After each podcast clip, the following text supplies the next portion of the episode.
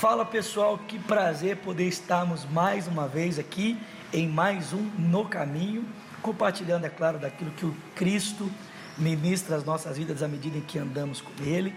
E na semana passada, não sei se você se lembra, se você não assistiu, você pode voltar lá, vai aparecer o link aqui, você pode assistir o, o vídeo da semana passada. Nós começamos a falar um pouco sobre a perspectiva da história de Deus. Iniciamos falando sobre a reforma protestante, você se lembra?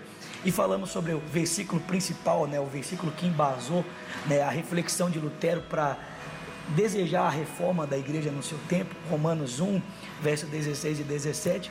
E eu comecei a falar com vocês que quando nós encaramos a história pela perspectiva de Deus, isso provoca esperança no nosso coração. Você se lembra? Mais uma vez, se não lembra, você pode assistir o nosso vídeo da semana passada, ok? Quando nós encaramos a história pela perspectiva de Deus, a gente percebe que não importa qual o obstáculo se levante para tentar impedir o avanço da graça, nenhum deles será capaz de interromper o projeto de Deus. Mas eu queria deixar com você alguns exemplos de situações que podem se levantar no caminho para tentar impedir o avanço da graça e não serão eficientes. Um exemplo é a violência. Você se lembra? Já nas primeiras páginas do Gênesis, o texto mostra para mim, para você, que Caim desferiu contra o seu irmão Abel, o assassinando. E aparentemente é, essa violência poderia de alguma forma interromper o projeto de Deus, afinal de contas, Abel era aquele que temia e buscava fazer a vontade do Senhor. Mas não é impressionante? A violência não foi capaz de interromper o avanço da graça de Deus, porque o Senhor abriu o ventre de Eva, dando a ela um novo filho chamado Sete, e ele passou a invocar o nome do Senhor. Mas não é apenas a violência que se levantou na história para tentar impedir o avanço da graça, o avanço da vontade de Deus na história. A desestrutura familiar também fez isso. Olhe para a história de Abraão, olhe para a história de Isaac, olhe para a história de Jacó, para a história de José.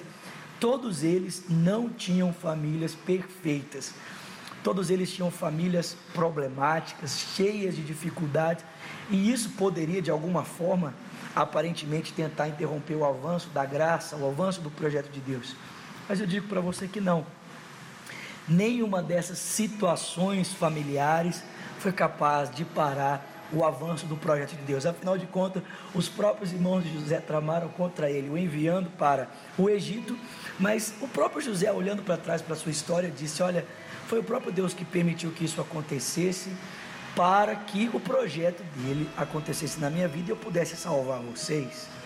A opressão de, de governos, né, a opressão tirânica de impérios, não pôde impedir o avanço da graça de Deus. Pense em quantas vezes Israel não esteve debaixo de nações como os filisteus, como os próprios egípcios, os babilônios, os assírios. Mas o governo tirano também não foi capaz de impedir. E eu poderia, né, resumindo aqui, dizer que o sofrimento, a fome, a violência, né, a enfermidade e nem mesmo a morte pôde interromper o avanço da graça de Deus. Às vezes, quando nós perdemos a perspectiva de Deus da história, o sofrimento à nossa volta pode nos levar a pensar que Deus, de alguma forma, é, perdeu o controle das nossas vidas, que Deus, de alguma forma, não está mais é, contornando ou dirigindo a história a fim de cooperar com seus projetos. Mas quando a gente lê a Bíblia, gente, quando a gente principalmente lê o Apocalipse, a gente percebe que no final das contas o Cordeiro já venceu e ele estabelecerá o seu governo sobre toda a realidade. Nada poderá deter o avanço do reino e da vontade de Deus. Talvez você esteja aí me assistindo, afligido hoje por situações. Eu deixo com você mais um texto das Sagradas Escrituras. Abacuque, você se lembra? No capítulo 3 ele diz: Ainda que a figueira não floresça e não haja produto na vide, ainda que o fruto da oliveira minta e nos campos o gado venha a morrer, ele diz: Todavia me alegrarei no Senhor e exultarei no Deus da minha salvação. Porque o Senhor, Ele faz os meus pés como os da corça, Ele me faz andar nos lugares altos. Não importa qual a adversidade, a circunstância que você esteja passando, o Senhor está dirigindo a história a fim de que todas as coisas cooperem para o seu bem, para o bem daqueles que amam a Deus.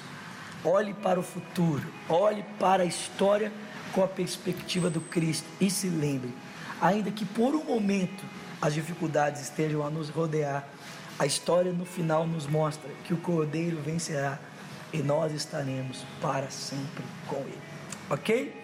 Gostou da nossa reflexão? Gostou desse tempo de compartilhar? Bom, então eu convido você a, por favor, se inscrever aqui no nosso canal e também a compartilhar com outras pessoas. Toda semana nós temos aqui um vídeo de devocional de reflexão daquilo que o Espírito Santo tem ministrado à minha vida, tem ministrado aos nossos corações, tá bom?